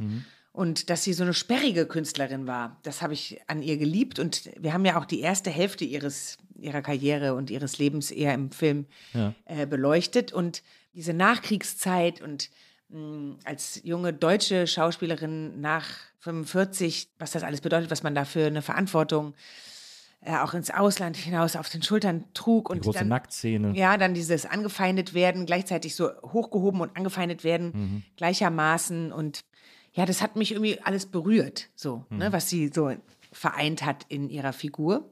Und ich fand sie als Sängerin toll. Und da habe ich auch sehr lange für geübt und gearbeitet an dem Gesang. Ich sehe mich ja nicht als eine begnadete Sängerin. Ich singe gerne, aber ich finde diese Hildegard Knef-Platte echt gut, Ja. muss ich sagen. Da haben Ja. wir. Also du hast eine Platte mit Hildegard Knef Songs gemacht. Genau, Ja, ja. für, die, für den Film. Für den ne? Film, ja. ja. Und da, also ich habe mir auch gesagt, meine Interpretation von Hildegard Knef muss auch irgendwie nah an ihr dran sein. Mhm. Ich wollte jetzt nicht sagen, naja, ich nehme jetzt die künstlerische Freiheit und ich bin jetzt einfach Heike als Hildegard Knef, Naja. sondern ich habe schon irgendwie versucht, ihr nahe zu kommen. Ja. Auch im Duktus und so. Und Mhm. auch ähm, in der Stimmlage. Nein, nicht ganz. Aber ja, das, das doch, wie du hörst, ich habe das schon ernst genommen und da habe ich schon Respekt vor gehabt, ja. Ja. Ja, das war, äh, das fand ich, ich fand das auch wahnsinnig gut, dass, äh, dass du das gemacht hast. Ähm, jetzt vor kurzem hast du noch, äh, hast du gesagt, du hast dich sehr gefreut, äh, ich war noch niemals in New York äh, gemacht zu haben, weil es dir so einen Spaß gemacht hat, ein Musical zu machen. Ja. Ist das nicht schade, dass so wenig Leute in Deutschland Musicals machen? Ja, also ich meine, Musicals haben irgendwie immer, einen- können einen schlechten Ruf haben. Es gibt ja ganz viele tolle Musicals, Ja. die ja auch wirklich Kultstatus haben und die einfach, also Grease mir anzugucken, das ist immer noch eine große Freude und selbst Mama Mia habe ich wirklich genossen. Ja. Einfach diese Aber jetzt redest du jetzt von Live-Musicals oder von Filmen, von den Filmversionen? Nee, Film. Ja, ja. Film. Hair auch. Hair liebe auch, Hair ja. alles. Ja. Rocky Horror Picture Show Ja. auch. Es gibt aber noch viele andere, die mir jetzt gar nicht einfallen. aber, aber Mama Mia zum Beispiel, einfach so diese Absurdität, wie aus der Geschichte jemand plötzlich aufsteht und fängt an zu singen. Ja. Und dann natürlich auch noch, wenn es Songs sind, die Hits sind oder einen wirklich mitreißen und so, das, also da bin ich sehr für zu haben. Ja. Jetzt war ich auch kein riesiger Udo Jürgens-Fan, aber auch da, ähnlich wie bei Hildegard Knef, habe ich schon Respekt und sage, da sind natürlich ganz tolle Lieder entstanden, auch mit Texten, die unsere deutsche Identität irgendwie auch einfangen, kann man so sagen. Und ähm, genau, aber ich hatte eben genau darauf Lust, dass man in der Szene ist und dann steht man auf und fängt an zu singen oder zu tanzen oder so. Das, das ist so eine Überhöhung, die ich liebe und ähm, die ja so euphorisieren kann, finde ich im Film. Und ich finde auch, dass ich war noch niemals in New York das leistet. Ne? Ich finde, das ist ein toller Film geworden. ja. Und ich weiß noch, wie ich mit meinen Mitschauspielern die erste Vorführung davon sah und wir haben uns alle abgeklatscht und haben gesagt, das ist das Beste, was wir je gedreht haben. Es macht so einen Spaß, das wird durch die Decke gehen und wir haben es geliebt. Und dann ist es aber gar nicht so durch die Decke gegangen, leider. Ja. Und ähm, wir haben oft überlegt, woran es gelegen haben könnte. Es ist mir nicht ganz klar. Es ist nicht so gelaufen, wie ich dachte, dass es laufen würde, weil Ja. ich es so charmant fand und Ja. so, so liebevoll und, und irgendwie auch berührend und trotz der Poppigkeit und Buntheit und, und der surrealen Welt, die da irgendwie eine Musical-Welt. Musical-Welt, Ja. genau, Ja. die da dargestellt wurde, hat es trotzdem, finde ich, eine Tiefe gehabt und so. Also ich fand, Ja. das war schön. Wie hat es dir denn gefallen? Mir hat es auch gefallen, ich, aber ich bin nicht so ein Udo Jürgens. Ich glaube, ich weiß auch nicht, ich kann das schon respektieren, was der gemacht hat. Und er gilt ja als der große deutsche Chansonnier und so. Und es gibt tatsächlich auch ein paar Nummern von ihm, die ich irgendwie ganz interessant oder ganz spannend finde und so. Aber so richtig 100% gezündet hat er bei mir auch nie. Ich finde die Lieder immer ein bisschen streng. Also auch wenn sie locker sein wollen, hat das immer so eine komische Strenge. Ich finde auch, aber bitte mit Sahne hat was Strenges äh, zum Beispiel und so weiter und so fort. Und äh, deswegen, äh, ich fand das interessant, weil ich hätte das nämlich auch gedacht, dass das, also das muss ja sofort ein super Erfolg werden. Aber ich glaube, man hat die Wirkmacht von Udo Jürgens einfach ein bisschen überschätzt. Wenn man jetzt zum Beispiel ein Musical machen würde, einen Film, nur mit Udo Lindenberg-Songs, das wäre zum Beispiel wahrscheinlich, glaube ich, da würde es mich wirklich wundern, wenn es kein Erfolg wird. Udo Jürgens hat vielleicht also eine Zielgruppe, die ist Ü60 Die ist oder schon jetzt ist sie vielleicht schon tot. oder tot, Ja. genau, Ü70. Und ich glaube, dass vielleicht so dieses, da sind vier Schauspieler, die alle so mittelmäßig gut singen und krächzen da so durch den Film, was wir alle irgendwie richtig fanden und der Regisseur das auch gutiert hat, ne? Der wollte gerne, dass das äh, so aus der Figur herauskommt, Ja, ja. ne? Und ich glaube aber, dass vielleicht das Zielpublikum für Udo Jürgens Lieder sich denkt, die können doch gar nicht richtig und das ist mir alles viel zu bunt da Ja, ja, und, genau. Ja, ja. und äh, irgendwie viel zu Wes Anderson und also, Ja, ne, dass ja, das ja. vielleicht irgendwie genau dazwischen gefallen ist. Dass es, Auch. dass es für dich äh, eher Udo Jürgens abschreckt und für die Udo Jürgens-Fans irgendwie das Gesamtwerk nicht so richtig zusammenpasst mit Udo Jürgens. Vielleicht mal so ein Musical-Tatort wäre doch zum Beispiel mal. Ja, ich werde es mal in die Runde werfen Ja. beim SWR. Eine Musical-Folge. Jede Serie macht irgendwann eine Musical-Folge.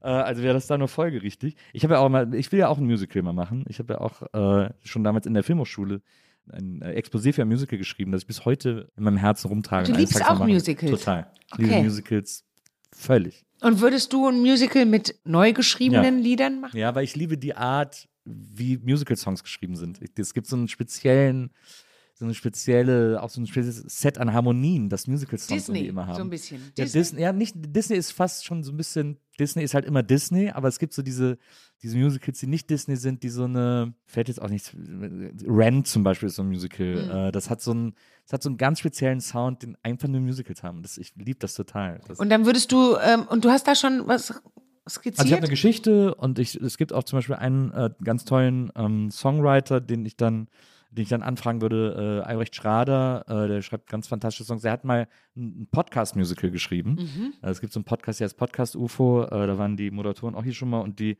haben eine Musical-Folge gemacht. Da haben sie ihn dafür bezahlt, dass er ihnen Songs schreibt. Und dann haben sie eine ganze Podcast-Folge, wo sie zwischendurch plötzlich immer wieder gesungen haben. So. Das war so charmant und so gut. Und es hat aber auch so sehr nach Musicals geklungen.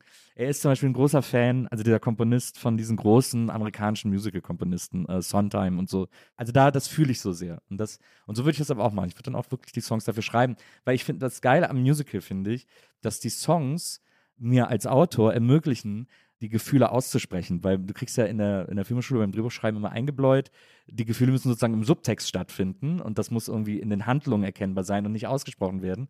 Und Musical ist halt Exposition, also die Songs sind immer, warum geht's mir so schlecht und so. Ja, ja. Also das einfach Ja, auszudrücken. es ist wie, wie, als würde, es ist ja ein bisschen wie eine Innensicht, auch, Genau. wenn sie anfangen zu singen. Genau, genau. Ja. Und das ist so, finde ich, so aufregend kompliziert, charaktergerecht darzustellen. Das finde ich deswegen so ein aufregendes Genre. Aber das hast du bei, in der Filmhochschule schon geschrieben. Und wann war das? Fast 20 Jahre her. Eben. Ja. Wo ist es? Ja, wo ist es? Das ist eine gute Frage. Da hast du recht.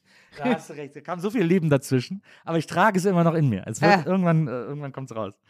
Es gibt einen Artikel, ich habe jetzt, äh, als, ich, als ich mir Sachen mit dir durchgelesen habe, einen fantastischen Artikel gefunden, der jetzt auch, äh, was haben wir jetzt, 2023, jetzt 23 Jahre her ist. Und da hast du äh, deine Vision eines schönen Lebens in der Zeit Ah, äh, ja. geteilt in einem, Ja. in einem Artikel. Ein Traum, ne? Das Ein- waren immer diese Träume. Genau, ein, ein Traum Und das geteilt. ist, das ist interessant. Erzähl mal, weil Das das ist, nämlich gar nicht so weit entfernt von dem, wie mein Leben zum Teil Das ist interessant. aussieht. Okay, also das, also das große Zentrum dieses Traums ist, dass du mit 100 ausgesuchten Leuten, genau 100 sollten es sein, äh, aus Freunde und Familie und Freunde von Freunden und Freunde von Familie auf einem Hof lebst und ihr so eine eigene Hofanlage baut, wo so, es gibt so, äh, jeder hat einzelne Häuschen, so Flachbauten, dann gibt es so einen zentralen Marktplatz, wo sich alles trifft und dann gibt es noch ein extra Kinderdorf, in dem die Kinder den ganzen Tag zusammen sind. Das ist erstmal so das Setup, in dem, wir- in dem wir Aber uns befinden. kommt nicht David Bowie dann auch noch Ja, der vorbei? kommt nachher auch noch, aber der ist dann am Schluss für ein Konzert vorbeigekommen. Aber in diesem Dorf haben alle irgendwie so Sachen, die der Gemeinschaft nützen. Alle können Sachen, die der Gemeinschaft nützen. Äh, Also es gibt Schmiede, es gibt Bauern, es gibt Bäcker und du wärst die Schneiderin im Dorf. Dann hast du nämlich dazu geschrieben, weil Schauspielerin und Moderatorin sein ist nämlich gar nicht dein Traum, sondern Schneiderin sein ist dein, ist dein Traum. Und dann hast du so diesen, diesen Tag beschrieben, wie du so aufstehst und bringst die Kinder ins Kinderdorf äh, und gehst dann in einem, in einem leichten Seidenkleid, hast du geschrieben, auf den Markt erstmal um Westen zu besorgen. Und dann triffst du erstmal äh, jemanden, mit dem du letzte Nacht schon Diskussion hattest, denn ihr habt beschlossen, dass keine fremden Waren in das Dorf dürfen. Er hat aber eine E-Gitarre besorgt. Er hat eine E-Gitarre, eine Stratocaster in das Dorf besorgt und du hättest eine lange Diskussion mit ihm gehabt, dass das nicht darf. Und äh, er hätte aber dann gesagt, aber wie soll man sonst Smoke on the Water spielen? Und das wäre dir auch so ein bisschen eingeleuchtet, aber es würde halt gegen die Dorfregeln sprechen. Und dann bist du, glaube ich, in die Schmiede, nee, dann bist du in die Küche gegangen, wo gerade äh, ein blonder, blauäugiger Koch namens Tim eine rote Beetesuppe gekocht hat und dich dann äh, an den Hüften gepackt und wieder aus der Küche rausgebracht hat. Ähm, es gibt auch noch verschiedene Regeln in diesem Dorf. Du hast, du hast zum Beispiel geschrieben äh, in dieser Kommune, die Beziehungen sind intakt, niemand fühlt sich gezwungen, mehrere Partnerschaften gleichzeitig zu haben. Also so ein bisschen salty äh, an der Stelle war das. Niemand das, fühlt sich gezwungen, mehrere Partnerschaften gleichzeitig. Ja, das aber man bisschen- darf, oder was? Nee, Oder? ich fand, das hat sich so ein bisschen angefühlt, als wolltest du da kurz nochmal jemandem eine mitgeben. Irgendwie so. Also, also das stand auf jeden Fall. Achso, dann hast du drei Kinder in diesem Dorf gehabt, nämlich die Namen Tom, Sarah Lou und Jimmy. Ne, Oder Sarah Lou und Jimmy. Das sind die Namen deiner drei imaginären Kinder, falls du das deinen echten Kindern mal sagen möchtest. ähm, und, äh, und dann, äh, also fand ich auch sehr schön, ihr habt auch eigene Hacker in einem Dorf. Weil ihr kein Fernsehen habt und deswegen quasi von Informationen abgeschnitten seid. Ihr habt eigene Hacker und jeden Abend trefft ihr euch zu einem äh, Informations-Roundtable, weil diese Hacker sich immer in den Bundestag hacken und schon vorher wissen, was da entschieden wird und euch das dann abends alles erzählen. Und dann war an diesem einen Abend war eben ein großes Kostümfest, wo du die Kostüme genäht hast. Einer ist als Sherlock Holmes gegangen, äh, einer als Mick Jagger, einer als John Lennon äh, und eine Frau gab es auch noch, die ich aber vergessen habe. Und hast dann die Kostüme für die genäht und dann äh, ist ein Helikopter gelandet und dann kam David Bowie, Janis Joplin, äh, noch äh, ein paar Musiker äh, kamen dann, äh, Bob Dylan. Dann hast du geschrieben, und Bob Dylan hat bewiesen, dass er sogar wirklich singen kann. Stand dann da auch noch drin. Und dann haben die ein Konzert gegeben und, äh, und David Bowie hätte grüne Haare gehabt und dann äh, wäre am Schluss wieder in den Helikopter gestiegen und weggeflogen und hätte gedacht, was ist denn hier los? So nach dem Motto. Ja, lustig, weil äh, ich erinnere mich noch so dunkel daran, dass ich, äh, dass ich dieses Dorf und mit Freunden und so beschworen habe in diesem Artikel. Aber ich habe ihn eben seit 23 Jahren nicht gelesen Ja. und äh, dass er so viele Details und so äh, genau beschreibt, wie, wie dann die Tagesabläufe sind und was wir alles für tolle Features da haben, das war mir gar nicht klar.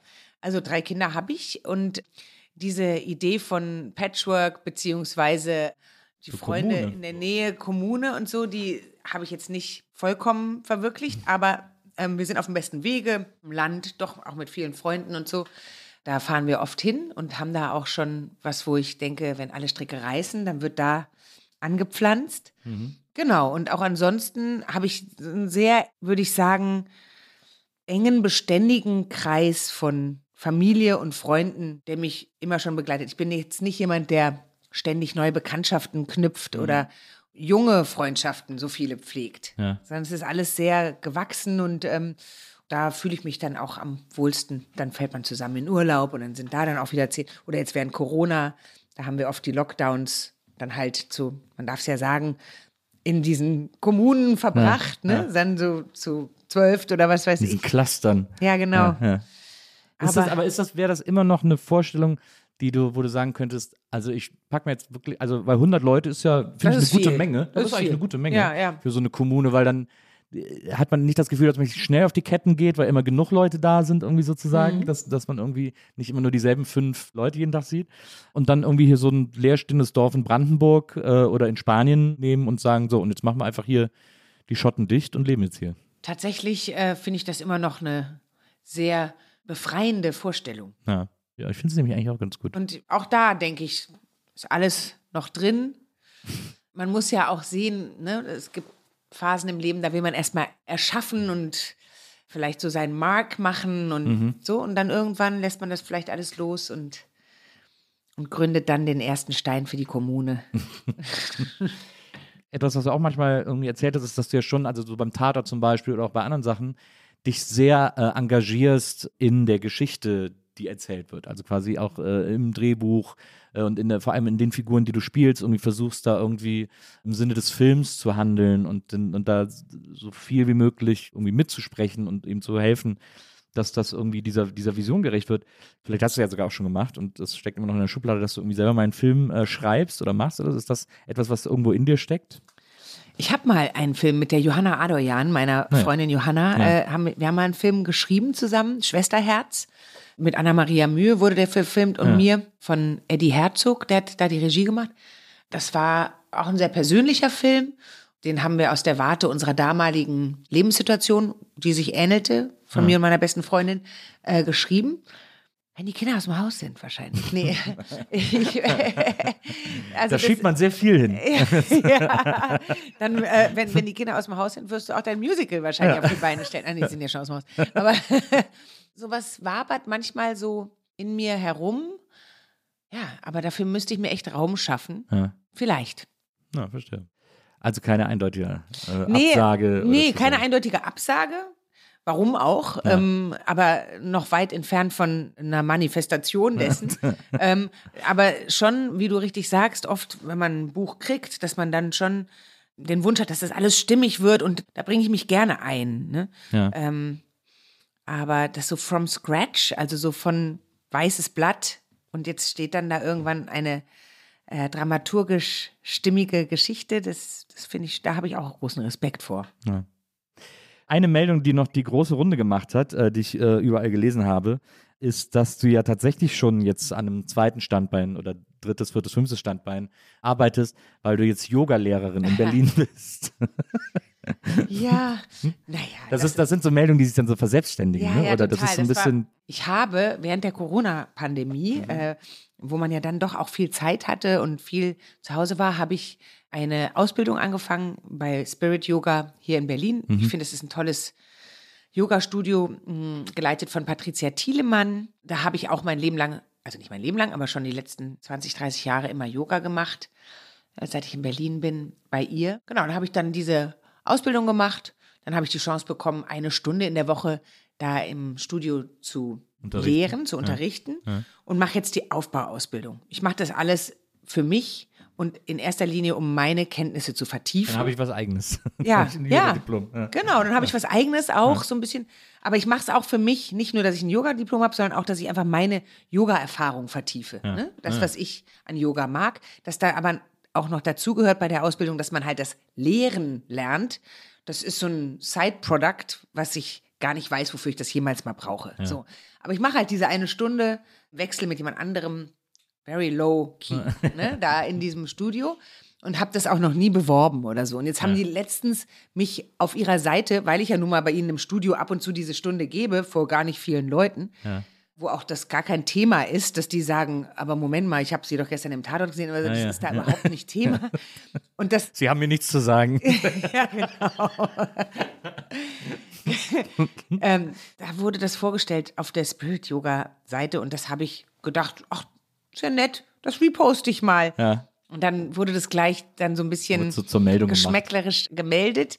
Muss ich mich jetzt, jetzt nicht nochmal aus dem Fenster lehnen, aber ich mache gerne Yoga. Ja. Ich, Wer aber weiß. ich mache zum Beispiel kein Yoga. Ja, Sollte ich Yoga machen?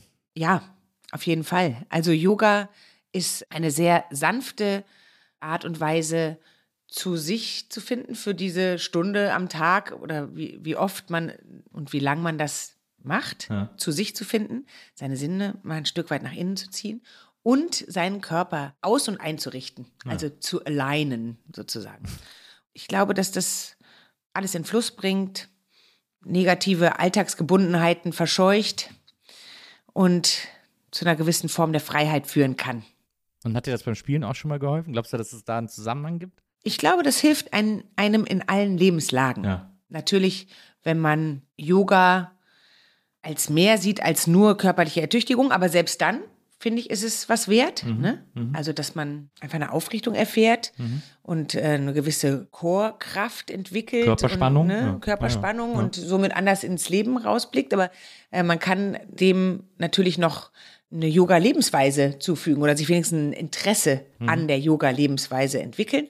Und das, glaube ich, bringt einen in allen Lebenslagen mehr zu sich und entfernt einen von Triggerpunkten. Man wird bewusster, achtsamer, man spürt sich mehr. Also es hat viele Vorteile. Ja. Du hast mal. Wieso machst du kein Yoga? ich habe es ich hab's einfach noch nie gemacht. Ah ja, wieso, was machst du für einen Sport? Gar keinen. Ah ja. Das ist so das Problem. Ich habe mal eine Zeit lang Sport gemacht, ich bin laufen gegangen, weil das so schön simpel ist irgendwie. Mhm. Ja. Und das war auch gut. Und dann habe ich irgendwann damit aufgehört und jetzt ärgere ich mich die ganze Zeit, dass ich damit aufgehört habe. Mhm. Weil ich irgendwie wieder zurückfinden will. Hast du manchmal das Gefühl, oh, mein Rücken oder so Ja. oder ne? So Zipperlein. Ja. Also ich würde das an deiner Stelle mal ausprobieren mit dem Yoga. Ja. Weil das ist wirklich sehr sanft und man hat danach das Gefühl, total energetisiert zu sein und entspannt gleichzeitig. Ne? Das ist einerseits die Kraft und die Festigkeit, andererseits die Leichtigkeit, die da so zusammenspielen. Ja. Das ist wirklich ähm, toll. Und wenn man erstmal angefangen hat, ich glaube, dann wird das einen auch begleiten bis zum bitteren Ende. War klar, dass du jetzt hier noch ein Tote Hosen-Album nennen musst. Ähm, das, als Düsseldorf hat man ja die Als Pflicht, einmal, genau. äh, Mhm. einmal in jedem Interview Tote Hosen Albentitel zu, äh, einzubauen. Wo wir jetzt schon von, von Yoga und Yoga-Lernen gesprochen haben. Spielst du noch Schach? Du hast nämlich mal in einem Interview erzählt, dass Schach der einzige Ort wäre, wo du jemals als Frau diskriminiert worden bist.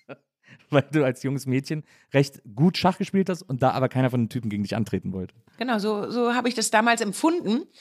Ich glaube, die Typen würden wahrscheinlich sagen, was, wie, nö, stimmt gar nicht. Aber ich habe es äh, so empfunden, da wo alle ganz aufgeregt waren, immer gegen den nächsten Kandidaten zu spielen, die immer versucht haben, um mich rumzukommen. Ja.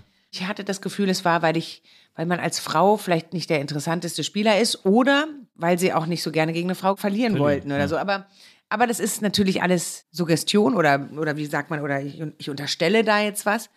Genau, ich habe gerne Schach gespielt, ich habe auch ganz gut Schach gespielt und ich habe auch relativ viel Schach gespielt. Aber dann irgendwann hat sich das verloren und wenn ich jetzt einfach mal so kalt Schach spiele, dann Aber du kannst es noch. ich kann es, ja, aber, aber ich würde sagen, da müsste ich mal wieder ein bisschen investieren rein. Aber, da, aber dafür hat man doch Kinder, die kann man doch richtig fertig Ja. machen. Ja. Ja, ich, das stimmt. Also mit den Kindern, äh, da spiele ich auch manchmal. Aber und da fühle ich mich dann auch wieder richtig gut.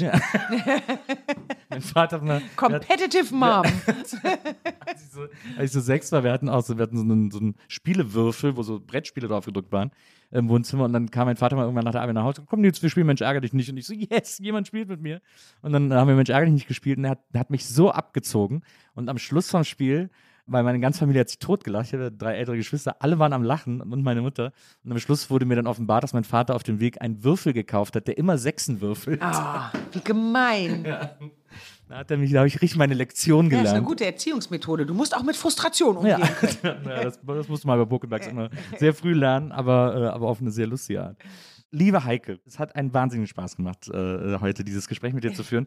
Ich hoffe, dass unser nächstes Gespräch keine 30 Jahre äh, äh, Nee. dauern wird, bis wir, das, bis wir das wieder führen, weil ich muss wirklich, nachdem wir jetzt uns auch heute über so viel unterhalten haben äh, und uns jetzt endlich mal wieder gesehen haben, muss ich wirklich am Ende dieses Gesprächs feststellen, dass ich dich sehr vermisst habe. Ja, Ja. das habe ich schon gemerkt, als ich gerade bei dir in die Tür reinkam und dich so da stehen sah mit deinen Augen, Ja. die ich noch sehr Die, mit erinnere. meinen Guckaugen, die Ja, ich mit immer deinen dabei habe. Ja, genau. ja, und ich fühlte mich jetzt hier sehr familiär angebunden. Ja, ach, das finde ich schön. Das, ist doch, das ist doch das Beste, was man erreichen kann. Vielen, vielen Dank, dass du heute da gewesen Ja, bist. danke für all deine interessierten Fragen. Ja, sehr gerne. Danke an Charlotte, die heute unsere Producerin war. Ja, danke Und- Charlotte und für den Kaffee auch. Ja, sehr gut. Und wir hören uns nächstes Mal wieder hier bei der Nils Bokelberg Erfahrung. Bis dahin, liebe Leute, macht's gut. Tschüss. Tschüss.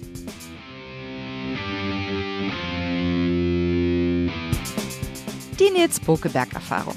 Von und mit Nils Bokelberg. Eine Produktion von Pool Artists. Team Wenzel Burmeier, Lisa Hertwig, Maria Lorenz Bokelberg, Frieda Morische und natürlich Nils Bokelberg.